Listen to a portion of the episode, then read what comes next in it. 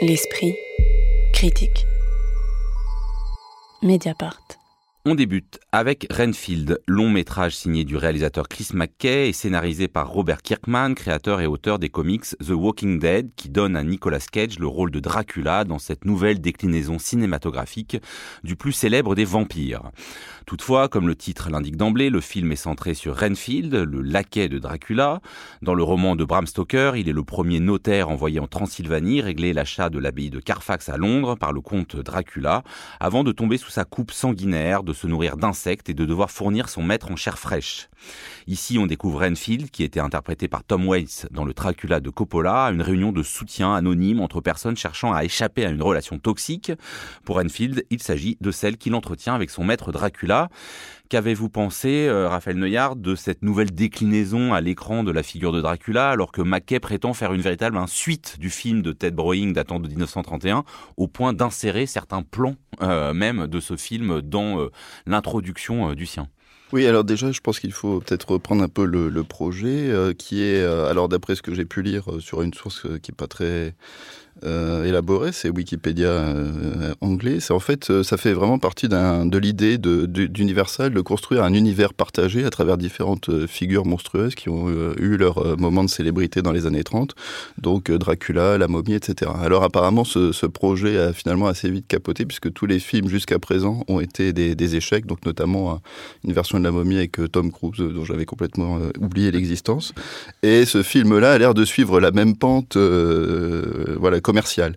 C'est-à-dire qu'on va l'oublier dans, euh, dans, quelques mois encore? Probablement. Et ça a l'air d'être un, échec commercial. Donc déjà, il y a quelque chose d'intéressant dans le projet. Alors, il n'est pas encore sorti en France, hein, il sort que mercredi. Donc, euh. Oui, mais aux États-Unis, ça n'a pas très bien fonctionné. Donc en fait, c'est vraiment l'idée, au fond, de, un peu comme chez euh, Marvel ou DC Comics, bah, d'exploiter un fond à travers donc cet univers partagé. Et puis finalement, on se rend compte que bah, prendre cette figure de Renfield, c'est pas forcément un désir, disons, d'aller voir un peu du côté d'une figure minoritaire, mais peut-être simplement d'étendre un univers, comme le font justement ces, euh, les franchises Marvel, etc.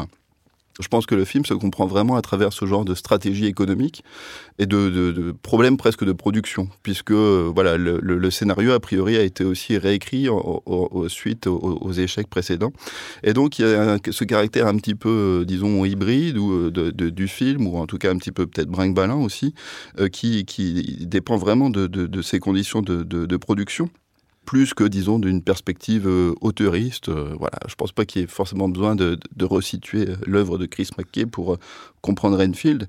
Et donc, effectivement, bon, que le scénariste vienne des comics, c'est assez intéressant. Chris McKay lui-même vient du, plutôt du cinéma d'animation. Et dans le film, il y a un rapport au, corps qui relève plutôt, disons, du, bah, de l'animation ou du jouet ou même du manga. C'est peut-être ce que le film a de, disons, de, singulier. C'est cette façon, disons, de, maltraiter le corps, on pourrait dire, en le faisant euh, éclater, euh, en le démantibulant, etc., euh, comme un jouet. Donc ça, ce serait peut-être, disons, l'une des particularités de ce film qui, le, disons, le place dans une, dans une catégorie un peu geek, on va dire. Oui, notamment, on peut citer cette scène où le on se sert des bras d'un personnage euh, qui ont été arrachés euh, préalablement pour en faire un nunchaku permettant euh, de déchiqueter d'autres personnages. Voilà, absolument. C'est, je pense, le moment le plus geek, geeko, hémoglobine du film. Ça, le plus gore, hein, disons le mot, c'est qu'il y a des séquences gore dans ce film qui, effectivement, le distinguent complètement de l'esthétique Marvel, bien proprette, où la violence, elle est bédéifiée, c'est-à-dire qu'on ne voit pas le sang, là, il y a des torrents d'hémoglobine qui coulent, des corps, effectivement, envoyés contre les murs, euh, sur lesquels on grimpe, euh, qui s'amoncellent. Mais peut-être que tu voulais finir? Non, mais juste pour dire que je ne sais pas si c'est une relecture très rigoureuse de, du roman de, Bram Stoker, mais en tout cas, c'est sûr que ça fournit un, disons, un, matériau assez intéressant, à toute une débauche de euh, voilà d'effets sanguinolents, etc. Mais alors justement, et pour continuer là-dessus, visuellement, ce, cette débauche d'hémoglobine, de pyrotechnie, ça en fait quelque chose de brouillon ou de festif?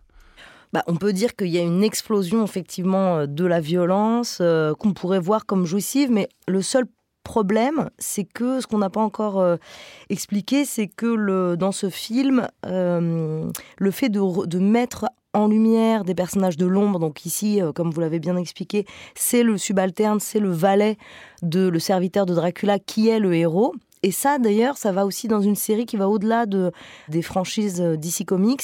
C'est aussi ce mouvement de euh, mettre en avant des personnages de l'ombre, type les femmes d'eux. Euh, par exemple, il y a eu Jackie Kennedy, il y a eu, on en a parlé ici, la femme de Tchaïkovski, il y a eu le majordome, qui était le majordome de tous les présidents américain. Donc il y a cette idée de euh, mettre en lumière le subalterne. Et donc euh, ce qu'il y a d'amusant malgré tout ici, c'est que Dracula, enfin ce subalterne, il essaye de se, il se rebiffe contre son maître, euh, en notamment en participant à des groupes de parole de victimes d'aujourd'hui, enfin des, vampires d'aujourd'hui, c'est-à-dire des pervers narcissiques, de, de, ces personnes qui vampirisent. Ce qui veut dire que la notion de vampire, elle est prise au sens symbolique et littéral puisque Dracula est un personnage du film, mais il y a aussi cette idée que Dracula, c'est le, patron vampire de Renfield. Et alors, c'est là ce qui cloche un peu, c'est-à-dire que Renfield participe à ces groupes de parole, bon, par ailleurs aussi pour trouver des victimes à son euh, maître, euh, mais euh, donc il est dans un processus de se débarrasser d'une violence qui est l'emprise de son maître, mais par ailleurs, il y a ces scènes de débauche, de violence, de manière d'exulter la violence que lui subit. Occitane Lacurie à la fois sur donc cette dimension visuelle particulière et effectivement sur euh, est-ce que ça produit quelque chose de plonger ce personnage secondaire euh, de euh, l'univers de Dracula dans une problématique contemporaine de groupe de parole anonyme sur les relations toxiques? Ouais, je pense que là-dessus il y, y, a deux choses qui se rencontrent, c'est pour revenir sur le trajet un peu économique du film et, surtout sur le, genre auquel il appartient, moi j'ai l'impression d'avoir revu ce qu'on voyait beaucoup quand on était ado, euh, ces, franchises de films qui sont des, espèces de remakes humoristiques un peu post-modernes de, euh, de films euh, à grand succès, type Scary Movie, enfin la longue, longue, longue liste des Scary Movie, le remake de, de 300 de Zack Snyder sur un mode complètement bouffon, burlesque et, et très trash, quoi. Euh, et, et, c'est un mode économique un petit peu euh, qui, se situe au dos des grands, des grands succès, qui a vraiment fait son beurre là-dessus, sur le fait de de, de, de, spéculer sur le fait que les, les, les adolescents fans de, voilà, de 300, euh, de Twilight, etc., allaient retourner voir la, version un petit peu trashouille du film qu'ils avaient aimé, et un peu mélodramatique du film qu'ils avaient aimé dans le cas de Twilight, par exemple. Et là, j'ai l'impression que le film parie beaucoup là-dessus, parie sur une réécriture euh, de l'éternel Dracula sur le mode euh, trash. Mais pour faire ça, il a fallu un petit peu effectivement se débarrasser d'un Dracula trop aristocrate, euh, trop classique, trop euh, pétri par la figure de Christopher Lee, par exemple, au profit d'un style bas, c'est-à-dire d'un laquais, d'un acteur qui lui-même en plus fait partie de cette génération, c'est-à-dire c'est quand même ce, cet acteur qui, qui a été connu grâce à Skins, la série Skins, donc là aussi qui s'inscrit dans toute cette génération des années 2000, dans toute cette continuité des films des années 2000. Série adolescente britannique, hein, pour euh, voilà, oui. pas les références. Et, et là-dessus, j'ai l'impression que ce film parie beaucoup sur un modèle qui peut-être euh, dont on n'avait plus beaucoup vu d'itération quoi euh, ces dernières années. Alors euh, oui, c'est ce qui fait peut-être le côté surprenant, mais on n'est pas sûr que le pari soit gagné. Voilà, c'est ça. Moi, c'est un, un, peu là-dessus que, que, je serais, que je serais un peu réticente. Néanmoins, sur l'interprétation de la figure de Dracula, je trouve que ça donne quand même malgré tout, dans le côté comédie de mœurs, quelque chose d'intéressant, avec voilà l'effet air du temps que ça provoque, c'est-à-dire euh, les, les, gens qui parlent de leur patron euh, ad nauseam sur des forums, par exemple sur euh, Anti-Work, sur Reddit, où ils racontent toutes les crasses que leur font leurs patrons et l'exploitation à laquelle ils sont sujets au niveau très très individuel, très très subjectif. Et là-dessus, j'ai trouvé ça assez amusant le fait de faire de Dracula une figure de ben, d'entrepreneur euh, malsain, de, de, pourquoi pas euh, Elon Muskien, enfin je sais pas quelque chose dans cet ordre-là. Et là-dessus, j'ai trouvé ça quand même assez intéressant parce que si on remonte un tout petit peu en arrière, Dracula à l'origine c'est l'étranger venu de l'Est, la menace euh, presque sanitaire, enfin en tout cas chez Bram Stoker. Ensuite, c'est devenu dans le film de Coppola une, plus un oriental débauché, libidineux. Et là, on se retrouve avec un, une critique d'une figure très américaine pour une fois, enfin un Dracula très, très états-unien. Et justement, alors bah, pour rester sur cette figure de Dracula, c'est euh, le film est vendu sur le fait que c'est Nicolas Cage qui l'interprète. Euh, vous avez pensé quoi de cette euh, figure draculienne interprétée par cet acteur?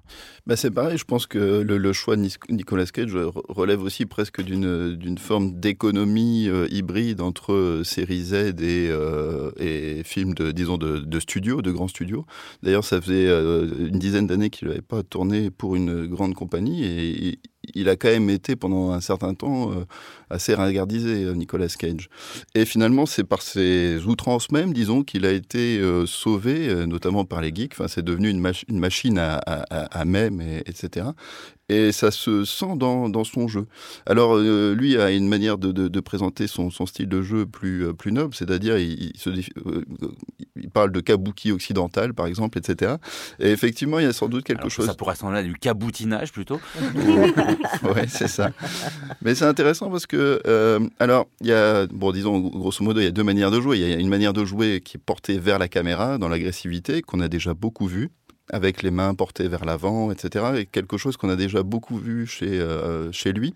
Et puis il y a d'autres scènes où il est plutôt euh, dans, dans l'attente. Et notamment, il y a une scène euh, dans l'appartement rénové de Renfield où, où, Renfield essaye de sortir de l'emprise néfaste de Dracula. Et donc il a. S'installant dans une sorte d'appartement, on peut dire témoin, avec des, des, petites couleurs calmes et fuchsia. Enfin voilà, tout l'inverse de l'univers du manoir hanté ou du grand immeuble hanté en l'occurrence. Exactement. Et d'ailleurs, sur, les décors, le, film est, le film pas mal parce que pour le coup, le, personnage de Renfield se fond même dans le décor puisque son pull est assorti euh, à, son appartement. Et à ce moment-là, euh, bah, Dracula vient, euh, réclamer des comptes.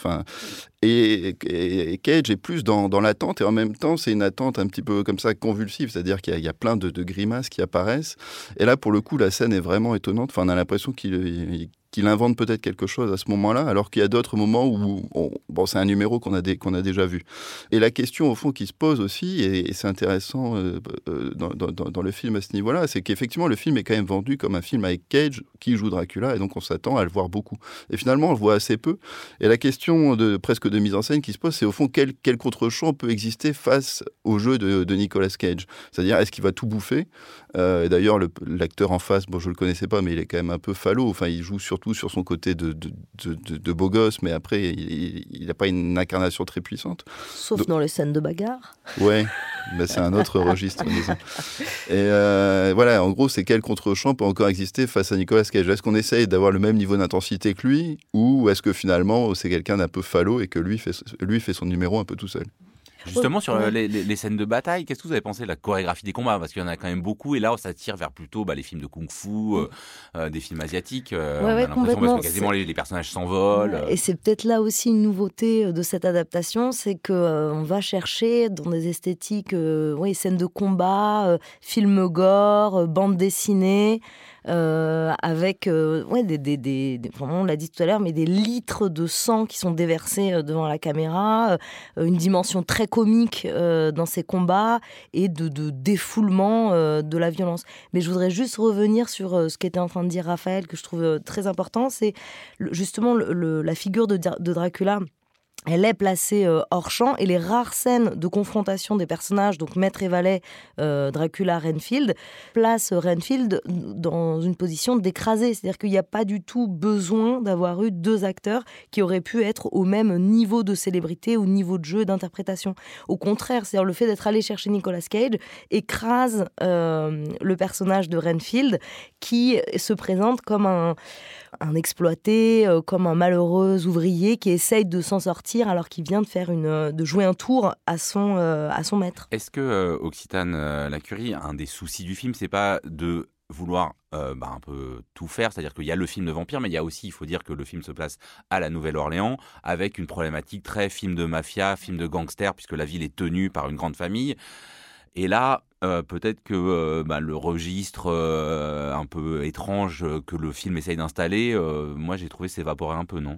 Oui, c'est-à-dire que l'aspect narratif est tout à fait secondaire, enfin, et puis même les, enjeux de pouvoir, on va dire à l'échelle géographique, enfin, du lieu de la ville dans laquelle on se trouve, sont vraiment tout à fait secondaires et s'effacent complètement sous voilà, cette débauche d'hémoglobine, de, cette débauche de, combat.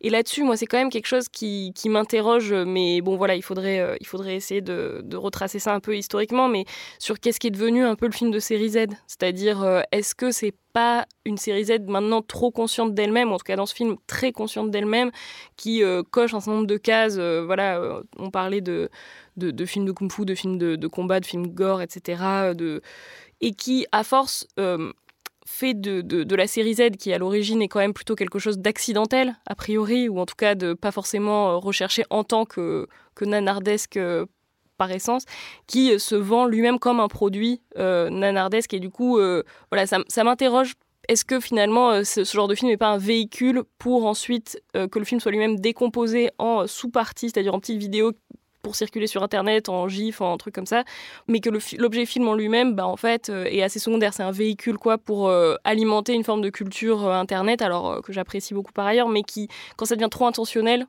ça pose toujours un peu question. Renfield de Chris McKay, ce sera sur les écrans le mercredi 31 mai prochain. L'esprit critique. Mediapart.